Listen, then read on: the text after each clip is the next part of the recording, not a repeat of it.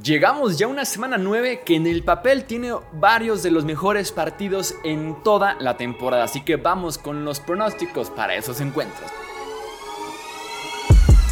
Hablemos de fútbol. Hablemos de fútbol.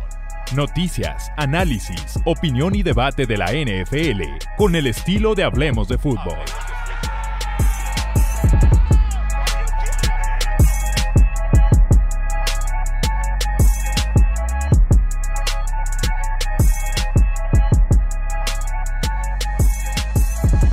¿Qué tal amigos? ¿Cómo están? Bienvenidos a una edición más del podcast Hablemos de Fútbol. Yo soy Jesús Sánchez y sí, no es por vender la semana 9 como la gran semana, pero sin duda alguna en cada uno de los horarios, mañana, media mañana, mediodía y noche tenemos unos partidazos para chuparse los dedos en la NFL y tenemos que platicar de cada uno de ellos, así que atenti a este podcast. Tenemos que arrancar primero con el Thursday Night Football, Titans en contra de Steelers, Steelers que saca la victoria 20-16 en contra de Will Levis que jugó extremadamente mejor que Kenny Pickett, Will Levis que se para en la bolsa, aguanta la presión, eh, se mueve muy bien incluso adentro del bolsillo, lanza buenos pases a pesar justamente de tener varios defensivos en la cara y tuvo un segundo muy buen partido en la NFL Will Levis a diferencia de Kenny Pickett que quedó bastante a deber en este encuentro, aunque bueno, el hecho de que Kenny Pickett jugar este partido con todo y que hace cuatro días estaba lesionado seriamente de las costillas, te dice también bastante de la durabilidad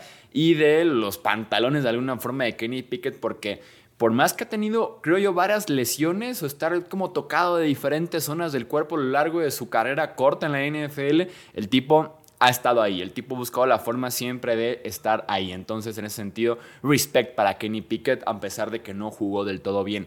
Eh, ¿Qué diferencia? El juego terrestre de Steelers, creo yo que hizo bien eh, esta semana mm, Matt Canada en llamar las jugadas ofensivas desde el campo, eh, meter un poco más a Jalen Warren, que hace muchísima diferencia comparado con Najee Harris. El novato Broderick Jones estuvo iniciando como tackle derecho, se vio la diferencia, sobre todo en el juego terrestre de los Pittsburgh Steelers. Así que Gran, gran victoria para Pittsburgh.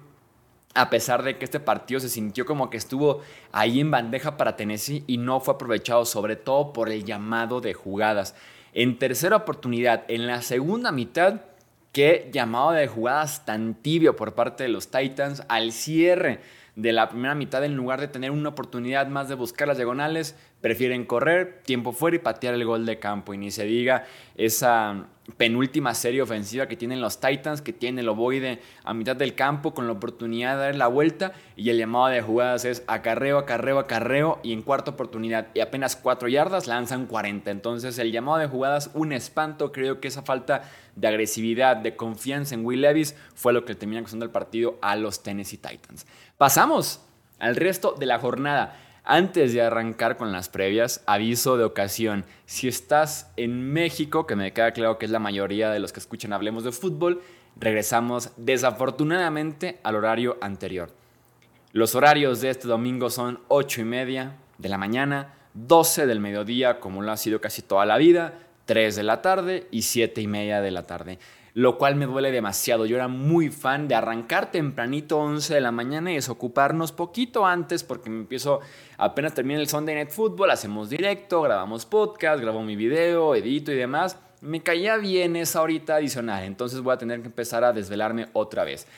Pero como les decía, 8 y media de la mañana no fue un error. Tenemos el Chiefs en contra de los Dolphins desde Frankfurt, Alemania, en el Deutsche Bank Park casa del, supongo que del Eintracht Frankfurt. No investigué de qué equipo de la Bundesliga es este estadio en Frankfurt. Que me digan en comentarios, supongo que es el Eintracht Frankfurt. Eh, como les digo, regresa el horario de las 8 y media de la mañana, ya no cuestión de desmañanarnos 7 y media de la mañana en domingo. Ojo porque cambió el pasto la NFL, me pareció como una historia que pasó muy desapercibida. La NFL en Múnich jugó en el Allianz Arena la temporada anterior en pasto natural y los jugadores se quejaron demasiado, así que la NFL de su bolsillo, no sé qué tanto paga la NFL, qué tanto paga el estadio, pusieron un pasto híbrido quitaron el pasto natural, pusieron un pasto híbrido desde inicio de temporada. No esperen que haya sido hace una semana, no, fue desde inicio de temporada. Y eh, pues lo estrenan en la NFL Chiefs y Dolphins. Los wide receivers de los Chiefs no están generando nada de separación y eso ha sido uno de los grandes problemas ofensivos que han tenido en Kansas City este año. Eh, veremos también qué tanto tenía que ver el que no estaba al 100% Patrick Mahomes en el partido en contra de los Denver Broncos, en el que fue muy presionado, y a diferencia del resto de la temporada, Mahomes sí tomó capturas en esta ocasión en lugar de evitar las capturas y encontrar a sus wide receivers. Veremos qué tanto era el tema de que no estaba al 100%, se habló de que simplemente tenía como una gripa, como un resfriado y que no estaba del todo bien en contra de los Broncos. La defensiva Miami no tiene mucho pass rush, pero si se beneficia, desde la semana pasada lo hizo, del regreso de Jalen Ramsey a esa defensiva secundaria. Los Dolphins tienen aquí una prueba bien interesante porque han fallado básicamente cualquier examen mayor que han recibido este año. Perdieron en contra de los Bills, perdieron en contra de los Eagles, pero no se trate de apalear a los Pats, de apalear a los Panthers u otros, u otros equipos menores que Miami ahí está poniendo, o los Broncos poniendo 500 yardas, 70 puntos, 700 yardas incluso, Tariq Hill casi sus 2000 yardas en lo que vamos de temporada, entonces quiero ver a los Dolphins ganando un partido importante por primera vez en toda la temporada actual. La revancha también de Tariq Hill después de que fuera cambiado de Kansas City a Miami. Vamos con los Dolphins.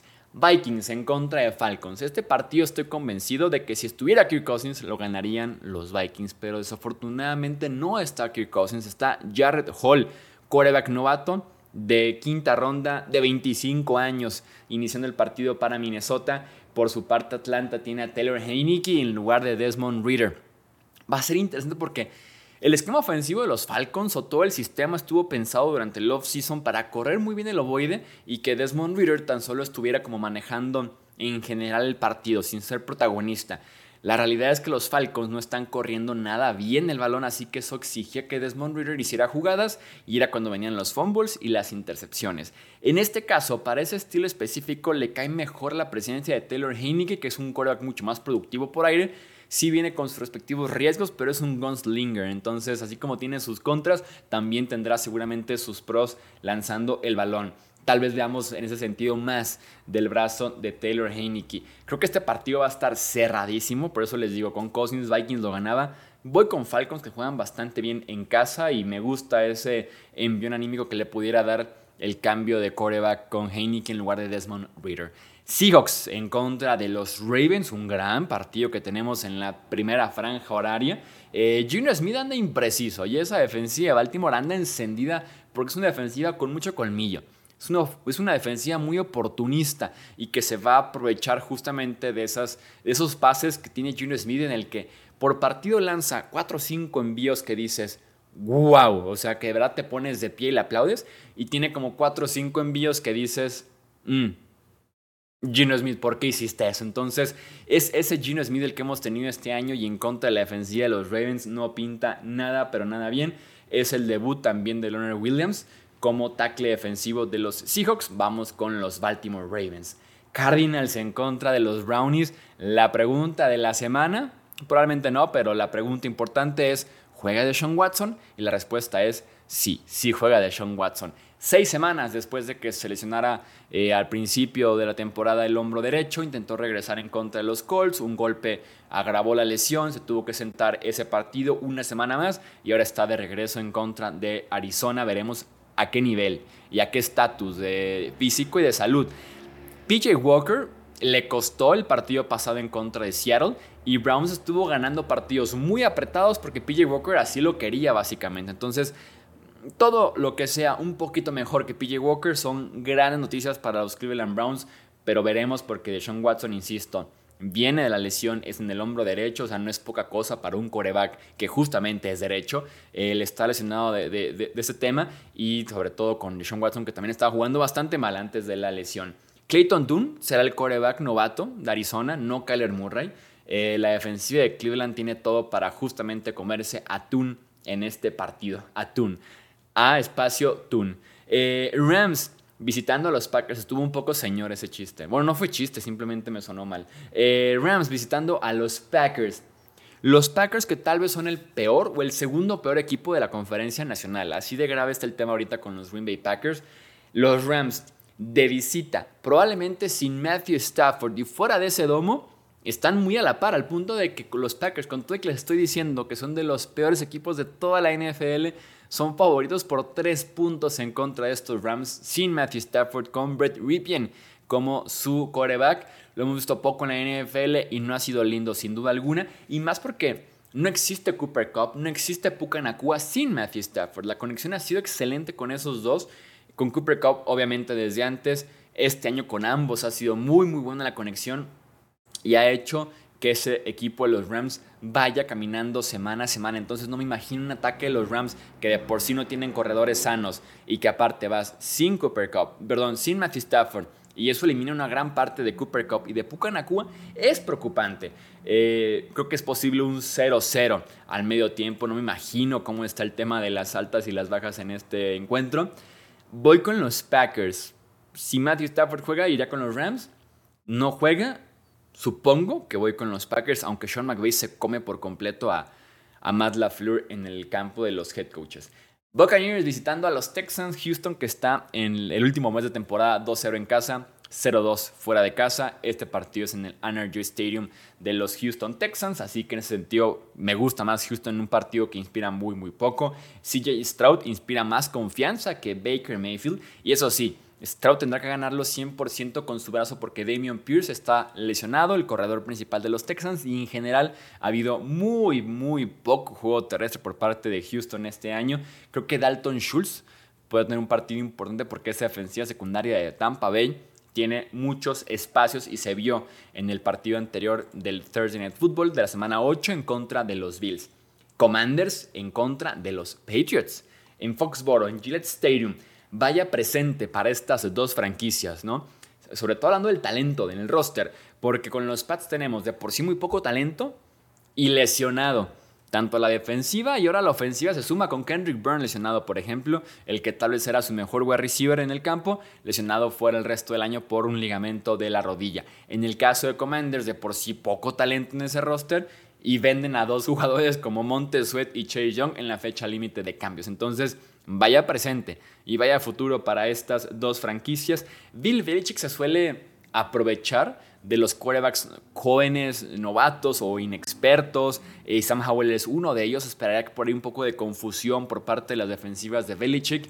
Están en casa y suelen aprovecharse los Pats como para mantenerse ahí en la conversación de equipos malos.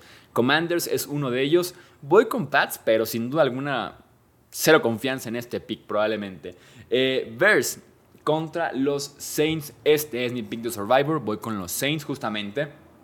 Tyson Bagent será nuevamente el quarterback de Chicago. Justin Fields sigue sin estar listo para este encuentro. Me parece tarea muy, muy difícil para un quarterback novato undrafted, o sea, no tomado en el draft, ir al Superdome, enfrentar a la defensiva de los Saints, que es bastante, bastante completa y muy buena. Así que en ese sentido me parece un mismatch importante. La ofensiva de Nueva Orleans viene de su mejor partido en contra de los Indianapolis Colts. Alvin Kamara sí ha hecho la diferencia. Vamos justamente con Nueva Orleans. Colts contra los Panthers. El partido revancha de Frank Reich, ex head coach de Indianapolis, despedido a mediados de la temporada anterior, enfrentando perdón, ahora como head coach de los Panthers, así que por eso digo que es el partido venganza de Frank Reich.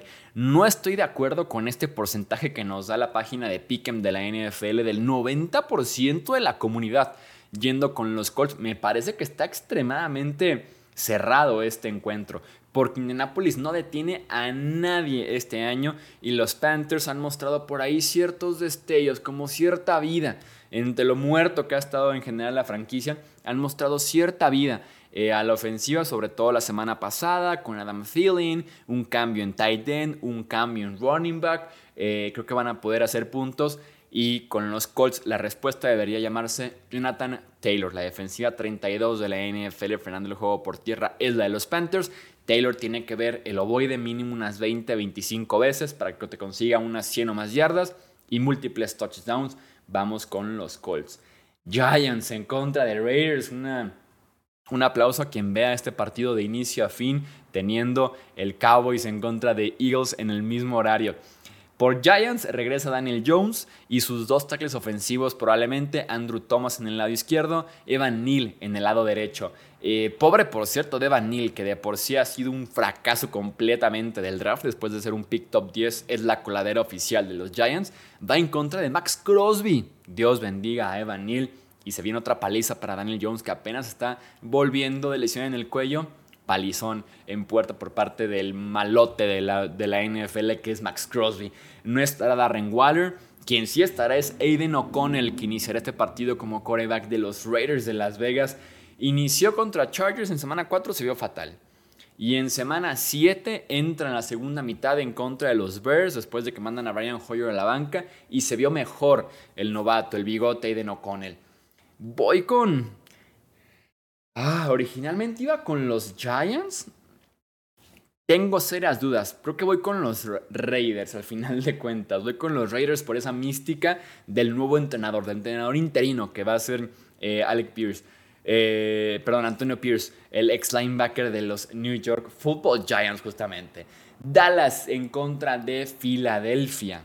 El partidazo que tenemos en el segundo. Como les dije, tenemos partidazo en cuatro horarios diferentes. El primero, el Chiefs en contra de Dolphins, 8 y media de la mañana. Y ahora que recuerdo, acabo de hacer un plan para el sábado de la noche. Cancelamos todo, chicos. Eh, tenemos a las 12 del mediodía el Seahawks en contra de Ravens. A las 3.25 tenemos este Cowboys en contra de Eagles con implicaciones fuertísimas de la división y hasta de la conferencia.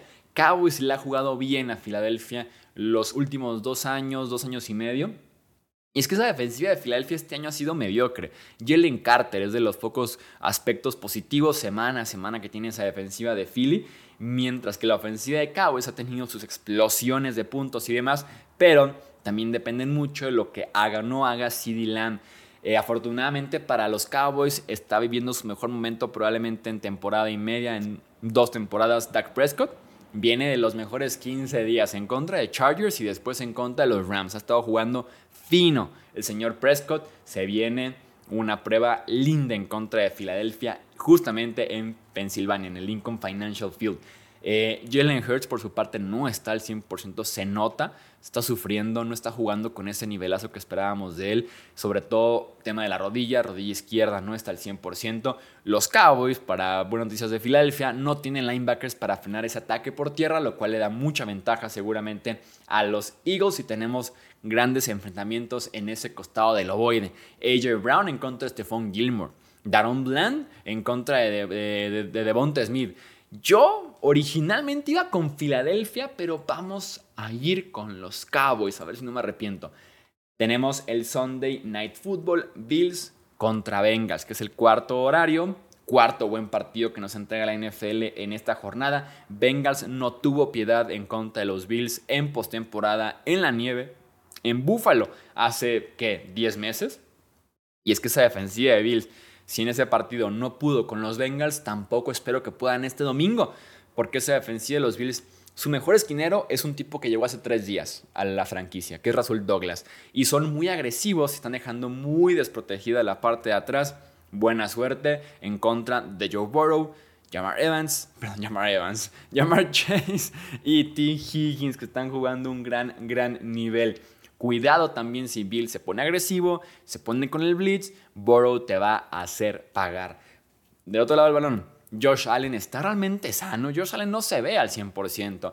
Y después de cada golpe, cada captura que se lleva, está moviendo el brazo, ¿no? Que el hombro, que ya aparece en el reporte de lesionados desde hace dos, tres semanas. Y sigue ahí y entrena limitado. Entonces, ojo con la salud también de Josh Allen. Vamos justamente con los Bengals. Y para cerrar esta gran jornada, Monday Night Football, Chargers en contra de los Jets. Chargers inició 1.5 puntos favorito. Se ve que la apostaron seguramente a Chargers porque se le recorrió la línea a 3 puntos a favor de Los Ángeles. Es en Nueva York, con el frío, recorriendo todo Estados Unidos, un MetLife Stadium que creo yo en prime time, a pesar del tema de Rodgers, ha cumplido este año que fue ese primer partido en contra de Bills, después el partido en contra de los Chiefs, por ejemplo, tenemos ahora este partido en contra de Chargers y luego Los Ángeles se les complica esto. Es una ofensiva frágil. la de Los Ángeles, porque le quitas a Keenan Allen, que es un escenario posible teniendo a Sos Garner, que veremos si lo mueven por todo el campo como seguramente lo hará Allen. Eh, quítales a Allen y se quedan sin opciones los Chargers en la parte aérea. Está Austin Eckler, pero que ha estado intermitente este año entre lesión, no lesión, entre producción o no producción. Entonces es una ofensiva frágil, diría yo, la de los Chargers de Los Ángeles. Zach Wilson ha estado jugando bien en el cuarto cuarto en el cuarto cuarto, así como énfasis de asterisco, estaba jugando bien asterisco en el cuarto cuarto. Y si este partido, yo esperaría que estuviera cerrado, ¿eh? yo esperaría tres puntos de diferencia con 1.20 por jugar, ahí todavía peleándose el resultado, así que no descarto por ahí que los Jets den un susto, den la sorpresa. Voy con Chargers, pero insisto, no descarto que los Jets saquen un susto. Aquí está la previa. Y pronósticos de una gran semana 9. Señores y señoritas, disfruten la semana 9, disfruten el domingo, el lunes por la noche. Y aquí estaremos para platicar de ganadores, perdedores, lo mejor, lo peor, análisis y todo eso que hacemos aquí en Hablemos de Fútbol después de la jornada. Esto es Hablemos de Fútbol. Yo soy Jesús Sánchez. Hasta la próxima. Gracias por escuchar el podcast de Hablemos de Fútbol. Para más, no olvides seguirnos en redes sociales y visitar hablemosdefutbol.com.